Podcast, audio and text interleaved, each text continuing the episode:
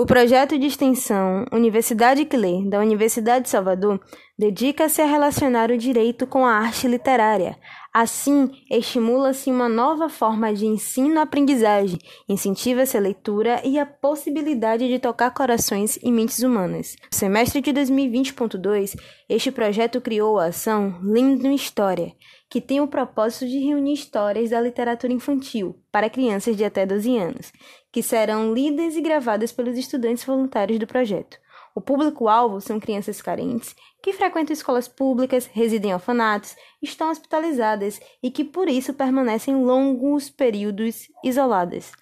Espera-se que as gravações sejam formas produtivas de entretenimento que estimulem a leitura desde a infância as histórias buscam trazer elementos relacionados à ética, normas, direitos e outras temáticas relevantes para a formação juvenil.